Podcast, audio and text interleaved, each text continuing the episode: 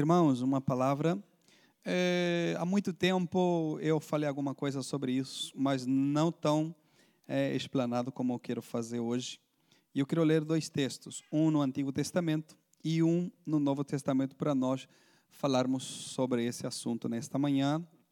É, um dos textos é Gênesis, capítulo de número 11. E vamos lê-lo. Gênesis, capítulo de número, de número 11, alguns versículos e depois também Atos dos Apóstolos, no capítulo de número 2, para nós meditarmos na palavra do Senhor. Amém? Gênesis capítulo 11, verso 1, diz assim: E era toda a terra de uma mesma língua e de uma mesma fala. E aconteceu que, partindo eles do oriente, acharam um vale na terra de Sinar e habitaram ali. E disseram uns aos outros: Façamos tijolos e queimemos-los bem, e folhes o tijolo por pedra e o betume por cal. Disseram: Edifiquemos nós uma cidade e uma torre cujo cume toque nos céus e façamos-nos um nome, para que não sejamos espalhados sobre a face de toda a terra. Então desceu o Senhor para ver a cidade e a torre e, os, e, e que os filhos dos homens edificavam. E o Senhor disse: Eis que o, eis que o povo é um e todos têm uma mesma língua. E isto é o que começam a fazer. E agora não haverá restrição para tudo o que eles intentarem fazer. Desçamos e confundamos ali a sua língua, para que não entendam um a língua do outro. Assim, o Senhor os espalhou dali sobre a face de toda a terra, e cessaram de edificar a cidade. Por isso se chamou o seu nome Babel, porquanto ali confundiu o Senhor a língua de toda a terra. E dali os espalhou o Senhor sobre a face de toda a terra. Amém? Atos capítulo 2, verso 1 ao 4, diz assim: E cumprindo seu dia de Pentecostes, estavam todos concordamente no mesmo lugar. E de repente veio do céu um som como de um vento veemente e impetuoso e encheu toda a casa em que estavam assentados. E foram vistas por eles línguas repartidas como de fogo, as quais pousaram sobre cada um deles. E todos foram cheios do Espírito Santo e começaram a falar noutras línguas, conforme o Espírito Santo lhes concedia que falasse. Amém? Dois textos para nós falarmos nesta manhã é, e fazermos aqui uma caminhada de Babel ao cenáculo. Babel é o texto que nós lemos aqui no livro de Gênesis, no capítulo de número 11, e o cenáculo é onde que os apóstolos e os discípulos estavam reunidos naquele então ali no livro de Atos dos Apóstolos que nós falamos. É, em Gênesis, a leitura que nós fizemos muito clara, é, o povo falava uma língua só, né? Até então o povo falava uma língua só, conforme ah, também a sua cultura eh, conforme também a sua história e aqueles que eles estavam descendendo. Até então, três homens, né, filhos de Noé, que é Sem, Cam e Jafé, né, os jafetitas, os camitas e os semitas. Então eles migraram para uma planície onde que a Bíblia diz que era a planície de Siniar, e ali então eles combinaram a fazer tijolos, ok? É, eu não sei se aqui há, aqui há lugares onde fazem tijolos? Ah, ah, ok. Como é que se chama isso? Cerâmica? Ok. Mas é para construir casas? Ok. Então, eles, eh, vocês estão a saber o que eles estão fazendo. Então, eles combinaram ali, você sabe o processo, não é? Vão procurar aquele barro, vão meter ali, vão cozer, vão meter lá numas formas, aquilo lá fica ali, e então eles estão combinando a fazer esse, esses tijolos, e então eles disseram, vamos construir uma torre, não é? Muito alta, cujo ápice eles, ela penetra os céus, de forma que o nosso nome seja honrado aqui, e que nós não sejamos dispersos para toda a terra, ok? Primeiro ponto. O problema não é, era, é, o problema não é eles construírem uma torre. Né? Porque parece que quando lemos, diz, Deus está é, contra eles construírem a torre. Não, Senhor, Deus não é contra construir absolutamente nada. Ok? Então eles estão construindo, fizeram tijolo, estão construindo, estão levantando aquela torre, né? E, é, de repente, vem esse problema, essa questão é, de Deus intervir nessa construção, ok? Então, primeiro ponto que eu quero que você é, anote, fique gravado ali: Deus não é contra construir absolutamente nada, ok? O problema aqui está na intenção do que, do porquê eles vão construir. Amém? Então o problema aqui não está na construção, e sim na intenção de por que estamos a construir. Qual é o objetivo da construção? Qual é o objetivo de nós estarmos construindo isso aqui? Por quê? Porque a intenção está antes da ação. Amém? Aquilo que eu quero, desejo, o propósito do porquê está antes da ação. Então, antes de eu construir alguma coisa, eu vou então colocar as intenções do porquê eu vou construir isso. Então, Deus não é contra construir, Deus é contra da intenção de por que você quer construir isso.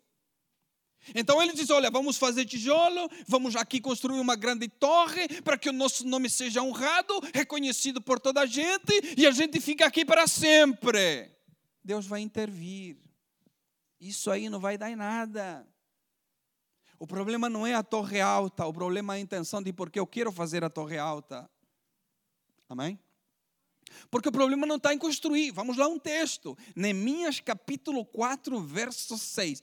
Olha o que diz o texto aqui. Neemias está passando, atravessando um problema grande, a cidade também. Então, Neemias decide edificar. E aí logo se vamos a Gênesis, coitado do Neemias, Deus vai intervir naquilo e não vai dar nada. Não, Senhor. Porque o problema não é construir, o problema é a intenção de por que nós construímos. Neemias capítulo 3, capítulo 4, perdão, verso 6 diz: Porém, edificamos o muro, e todo o muro se fechou até a sua metade. Por quê? O coração estava onde? Porque o coração do povo se inclinava a quê? A que seu nome seja conhecido? A que seu nome seja. Não, o coração do povo se inclinava a quê? Working. É working, teacher? Work. Trabalhar. O coração do povo não estava a edificar os muros para que toda a gente pudesse fazer uma placa e colocasse. Esses foram aqueles que edificaram o muro. Neemias, fulano. Não, não, não. A intenção de edificar era para que a cidade ficasse fortificada e o nome do Senhor seja glorificado. A intenção do coração do povo estava inclinada para trabalhar. Diferentemente do que está acontecendo em Gênesis capítulo 11. Nós não queremos edificar uma torre para que o nome do Senhor seja glorificado. Não, Senhor, nós queremos edificar uma torre aqui para que o nosso nome seja mencionado, para que o nosso nome saia nos jornais, para que o nosso nome saia na televisão, na rádio. É essa a intenção do povo do capítulo 11 de Gênesis. Amém? Ainda bem que não tem visitantes. Então o povo está levantando aquela torre, aquela torre está muito alta. Disse: vamos escolher um nome para que nós sejamos honrados. E então disse, é, o texto diz: Deus olhou para aquilo e então Deus desceu para observar. E eu di risada quando eu li esse texto.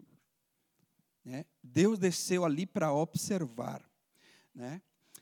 E está aqui algo que nós chamamos em, em teologia, nós chamamos isso de antropopatia. O que, que é antropopatia? Antropopatia é dar a Deus sentimentos humanos. Irmão, desculpe quebrar o seu coração nesta manhã. Deus não sente como nós sentimos. Deus não tem sentimento como nós temos. Imagine Deus amar da maneira que nos ama. Coitado de Deus. Coitado. Deus não ama como nós amamos. Deus não sente como nós sentimos. Deus não tem sentimento como nós temos. Amém? O que, é o amor para nós? Pastor, o amor para mim é, é, faz uma cosquinha na barriga, o coração começa a bater mais forte. Não, mas quando eu estou a assistir uma, um filme de terror, também faz a cosquinha a barriga, o coração começa a bater mais forte. Não é? É verdade ou não é? Quando nós assistimos um filme de terror é assim, não é? Quando está acabar o jogo, nosso time está perdendo. Não dá cosquinha na barriga, o coração não bate mais forte? Mesmo sentimento. Então Deus não sente como nós sentimos. Primeiro, ok? Deus não sente como nós sentimos.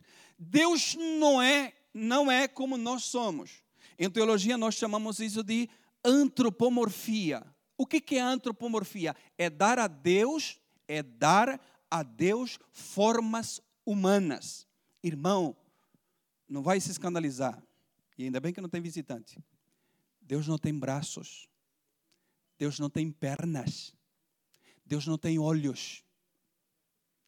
Para com isso. Isso aí é para gente da escola dominical de 5 a 11 anos. Agora nós já estamos crescidinhos. Então, quando eu leio o texto, Deus desceu para observar, irmão, Deus não precisa descer para observar absolutamente nada. Deus preenche tudo em qualquer espaço que nós podemos achar que há. Não é Deus que está na terra, é a terra que está em Deus.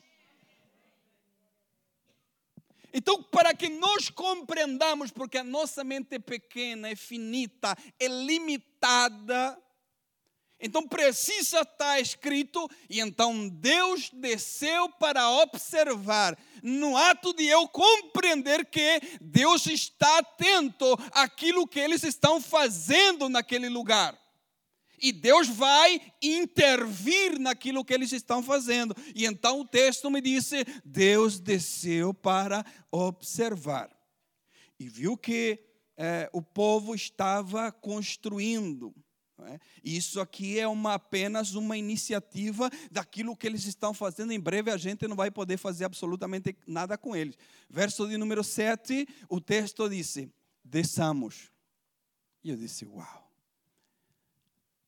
Porque se Deus está a observar, o texto poderia, poderia dizer: Ele desceu, ou eu vou descer. Mas o português aqui é muito claro.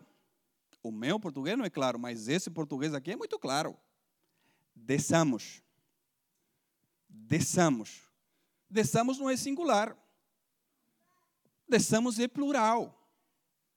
Desçamos é plural. No mínimo aqui, irmãos, uma união trinitária. No mínimo. Ou Deus disse para milhares e milhares, lembra domingo passado? Milhares e milhares, milhões de milhões, desçamos. então eles desceram. E diz assim: confundamos a língua dos seres humanos para que eles não se entendam uns com os outros. E esse aqui é o princípio de comunicação, não é? O princípio de comunicação é que nós, no mínimo, precisamos falar a mesma linguagem para nós nos entendermos é um princípio de comunicação. A partir do momento que nós falamos outra língua, dificilmente a gente se entende. Ainda que nos dias de hoje a gente fala a mesma língua e a gente também muitas vezes não se entende. Mas paciência.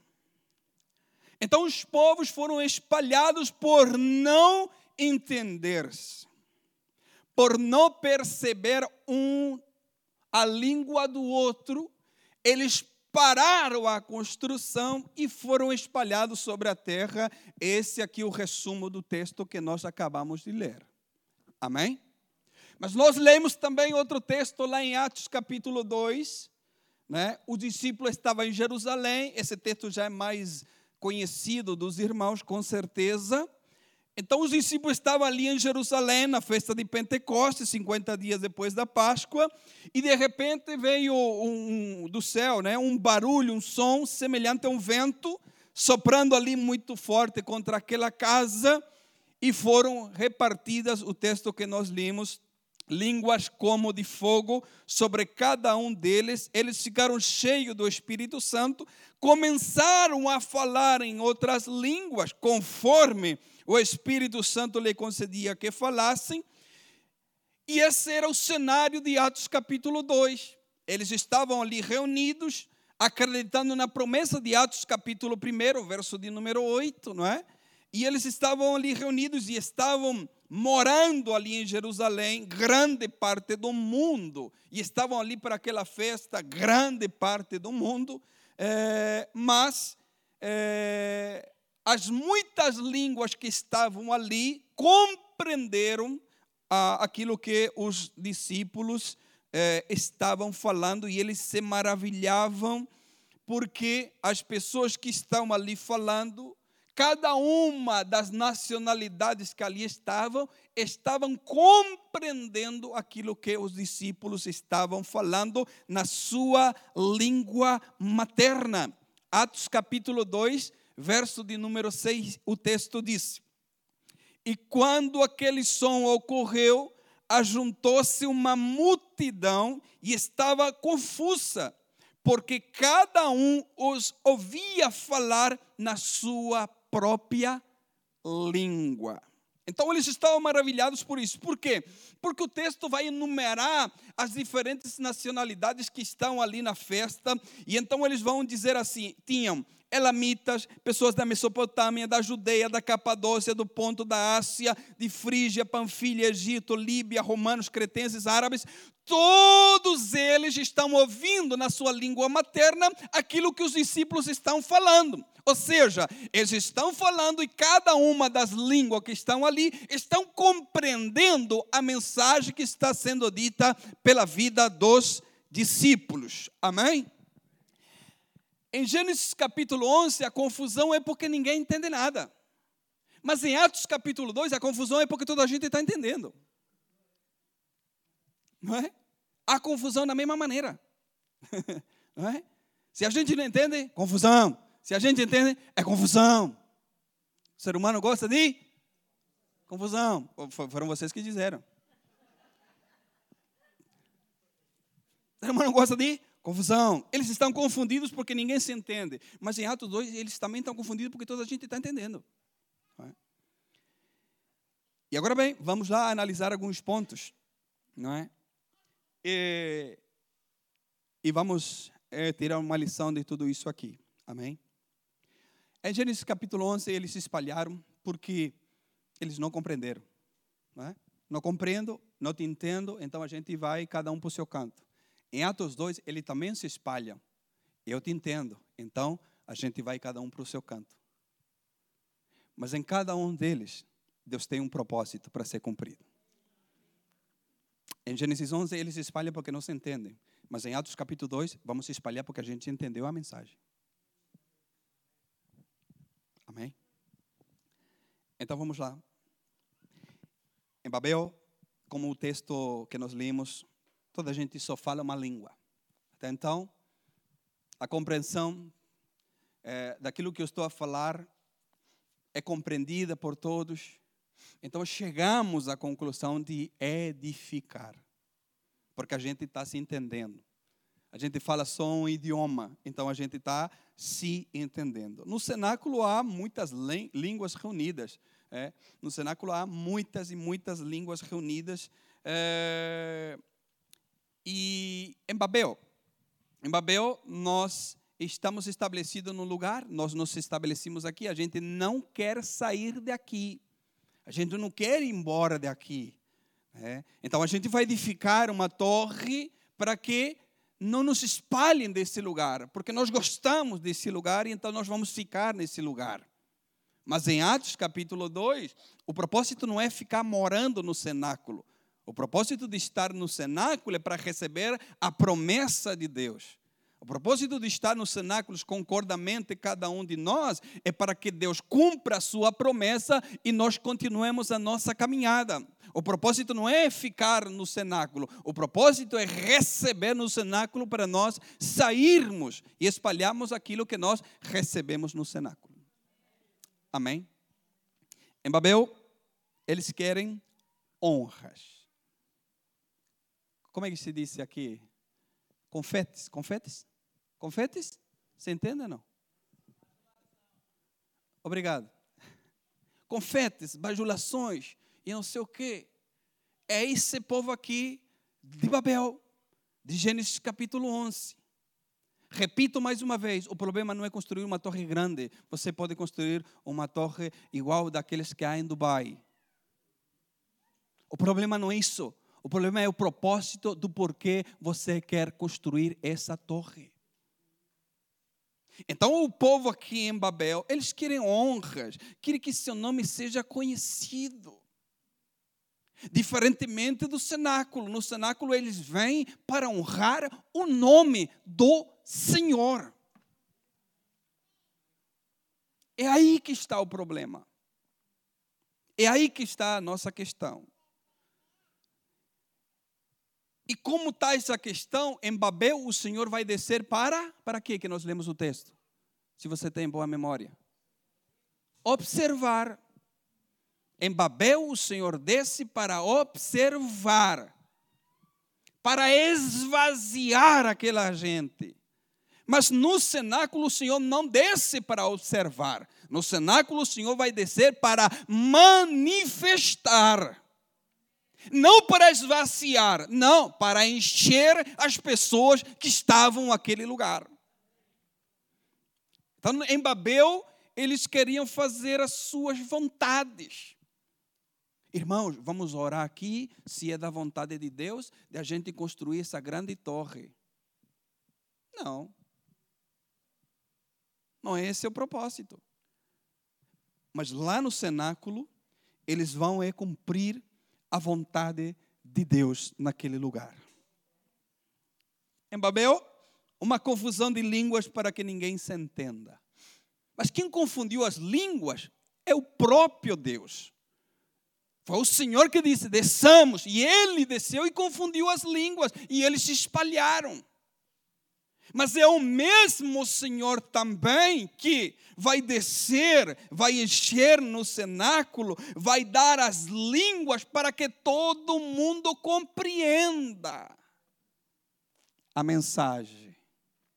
O propósito em Babel era confundir as línguas. O propósito no cenáculo é dar muitas línguas para que toda a gente possa compreender a mensagem.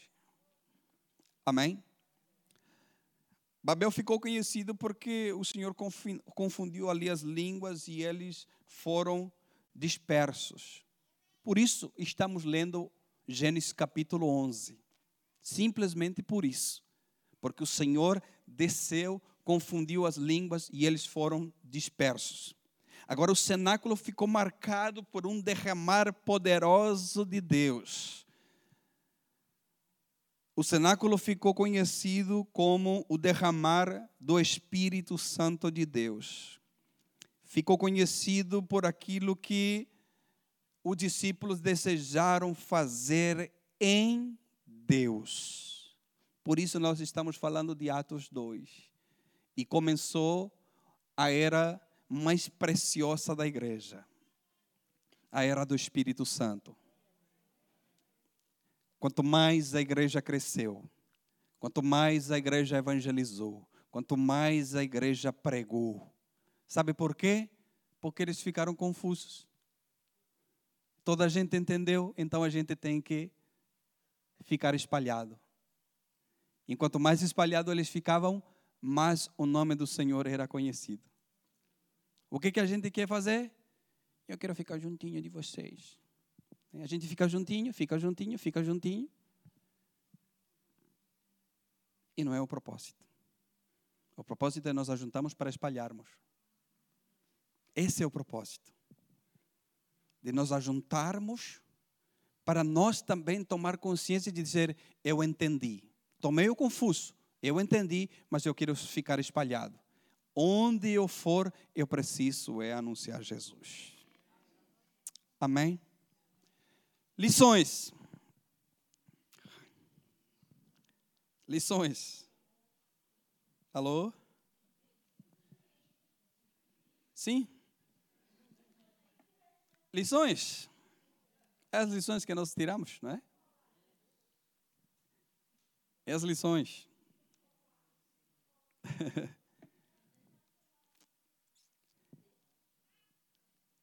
Algumas lições eu quero tirar aqui com os irmãos. Não é? A primeira lição é que que eu aprendi com isso nessa semana. E eu quero transmitir aqui para vocês. A primeira lição que nós precisamos aprender com tudo isso, com os dois textos que nós lemos. A primeira lição. Quando nós queremos construir algo em qual nosso nome seja conhecido e glorificado, isso vai terminar em nada. Em nada. Quando eu quero construir algo para que meu nome seja glorificado, para que meu nome seja exaltado, para que meu nome seja aplaudido, para que meu nome seja reconhecido, irmão, isso vai terminar em nada. Isso eu aprendi essa semana. Segunda lição que eu aprendi. Quando nós nos queremos a chegar a Ele construindo coisas humanas para o nosso próprio benefício, isso termina em nothing. É isso? Estou ficando políglota. Estou afiado no inglês, hein? Isso eu aprendi nessa semana. Quando nós queremos nos achegar a Ele, construindo coisas humanas para o nosso próprio benefício, isso termina em nada. Terceira pancada, digo, terceiro, terceira lição. Em lugar de ficar mais perto, construindo isso, em lugar de ficar mais perto, nós ficamos mais longe de Deus. Sabe o que Deus me ensinou? Porque não é o quanto eu subo, e sim o quanto eu. Eu tomei, irmão, pum, pum. Agora eu estou mais leve, já passou uma semana. Agora é problema seu. Deus me diz: não é o quanto você sobe. Você pode escalar o Everest, não vai chegar mais perto de mim. É o quanto você desce a cada dia, e enquanto você mais se humilha, é aí que você fica mais perto de mim. Não é o quanto nós subimos e construímos torre, é o quanto nós descemos e ficamos aos seus pés.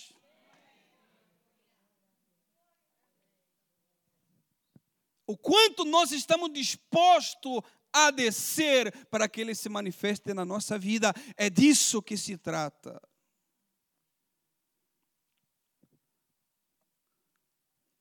Quinto.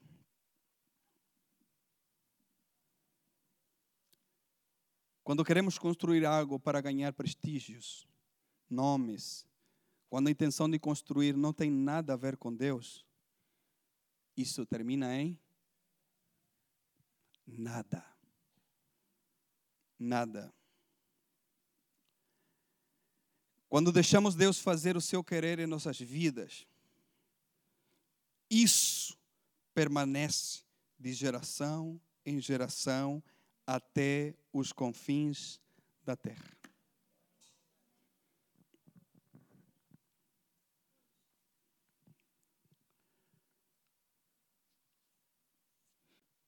Nos juntamos com o propósito de construir mas também de entender a sua mensagem.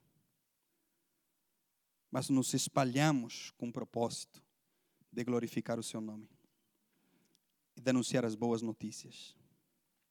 Eu acordei com um louvor hoje. Essas loucuras acontecem comigo. E eu logo fui porque eu acordei com o refrão na minha cabeça. Eu meti lá enquanto eu estudava, lia, tomava ali um café, pãozinho com chorição. E eu ouvia, tem tudo a ver com Ele. E eu disse, isso é verdade, Senhor. Tem tudo a ver com o Senhor. Não tem a ver comigo. Não tem a ver com os irmãos. Não tem a ver com que os nossos nomes sejam glorificados e exaltados e reconhecidos. Não tem nada a ver com isso. Isso aqui trata-se do Senhor tudo isso é sobre Ele. Tudo isso aqui é sobre Ele. E os irmãos cantaram, eu me rendo. e o ato de se render é muito interessante. Quem foi assaltado já sabe. Não é? Eu já fui assaltado com a arma na cabeça. E o ato de você dar a conhecer para o ladrão que você está rendido, qual é? Não, além de entregar tudo, já sei, tem que entregar, para o senhor morrer.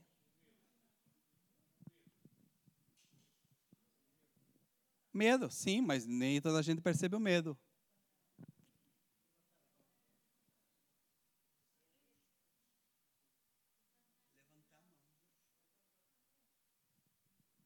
O ato que a pessoa que vai me roubar sabe que eu estou rendido é eu levantar a mão.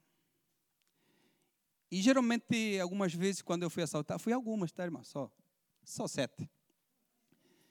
Em algumas vezes, quando chegava de frente, já a própria pessoa já te dizia: levante as mãos. E eu disse: vou levantar a mão para quê? Né? Então ele percebia que eu estava rendido e eu não podia fazer absolutamente nada. E geralmente você não levanta sua mão assim. Não, você levanta sua mão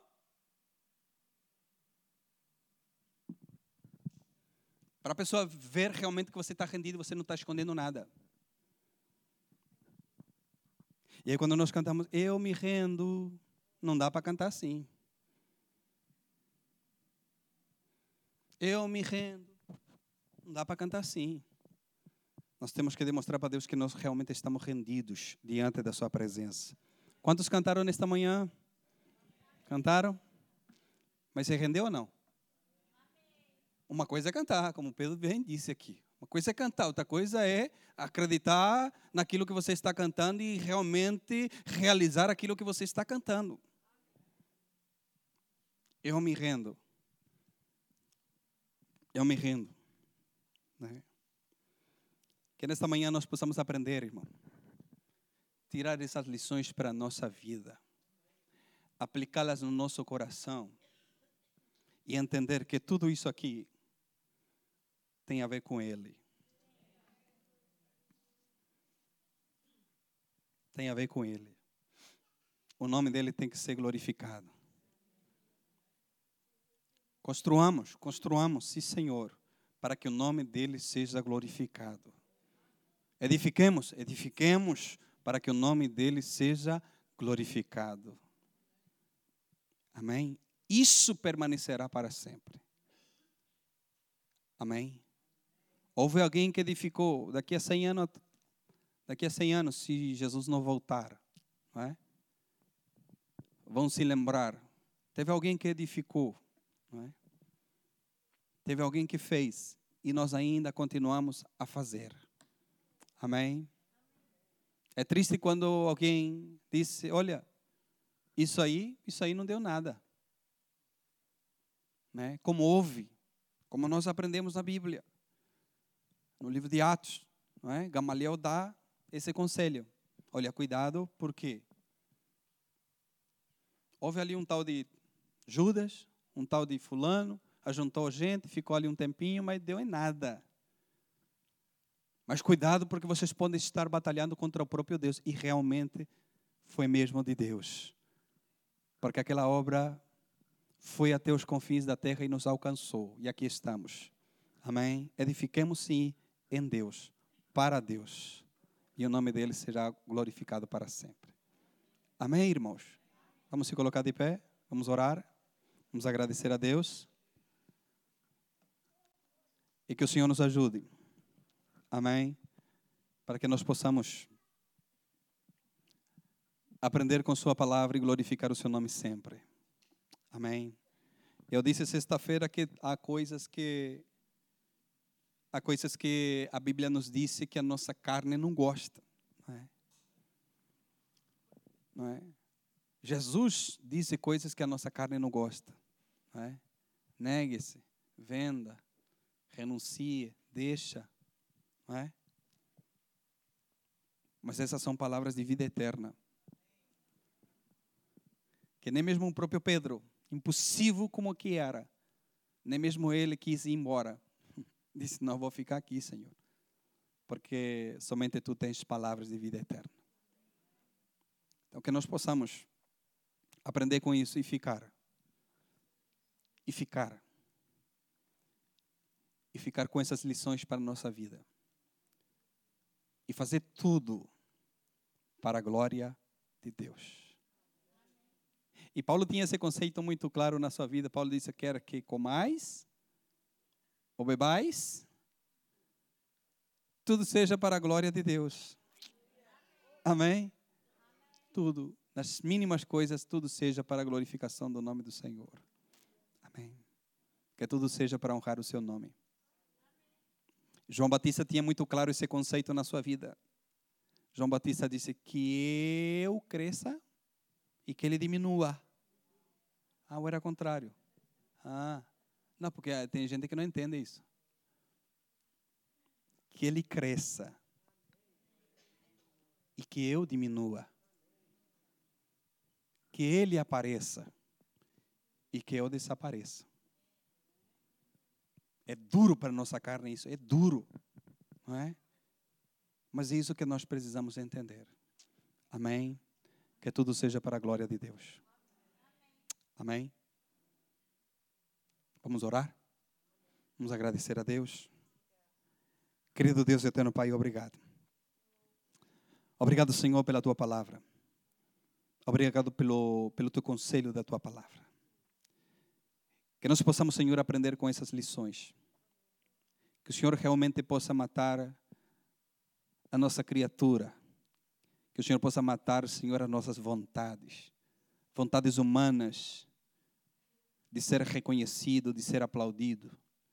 E que o Senhor possa colocar, Senhor, o desejo de que possamos fazer reconhecido o Teu nome. Que essa cidade conheça o Teu nome. Que essa freguesia conheça o Teu nome. Que esse país conheça o Teu nome Pai, esse, esse país está cheio de pessoas famosas, pessoas que conhecem os seus nomes. Mas nós precisamos, precisamos fazer conhecido o teu nome. Precisamos fazer famoso o teu nome neste país, nessa cidade, na nossa vizinhança. Pai, que teu nome seja conhecido, exaltado e glorificado por todos os lugares que nós andamos. O que teu nome seja exaltado ao mais alto Pai, quando nós construímos, que essa construção glorifique o teu nome. Que quando nós edifiquemos, que essa edificação glorifique o teu nome. Que tudo quanto nós fazemos, façamos na nossa vida seja para a glória e honra do teu nome. Que o reconhecimento seja para o Senhor, que as honras seja para o Senhor, que a glória seja para o Senhor. Pai, em nome de Jesus, que em tudo que nós façamos, teu nome seja glorificado. Continua, Senhor, abençoando a tua igreja, o teu povo.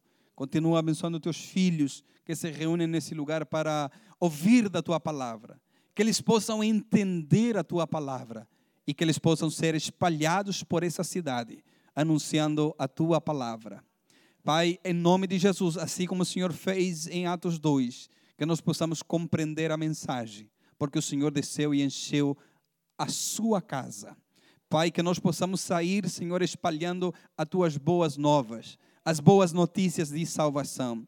Como nós cantamos nesse lugar, Senhor, porque o Senhor vive, nós podemos acreditar no nosso amanhã. Porque o Senhor vive, é que nós precisamos nos espalhar e anunciar a tua mensagem. Pai, em nome de Jesus nós oramos e agradecidos somos por tudo, em nome de Jesus. Amém.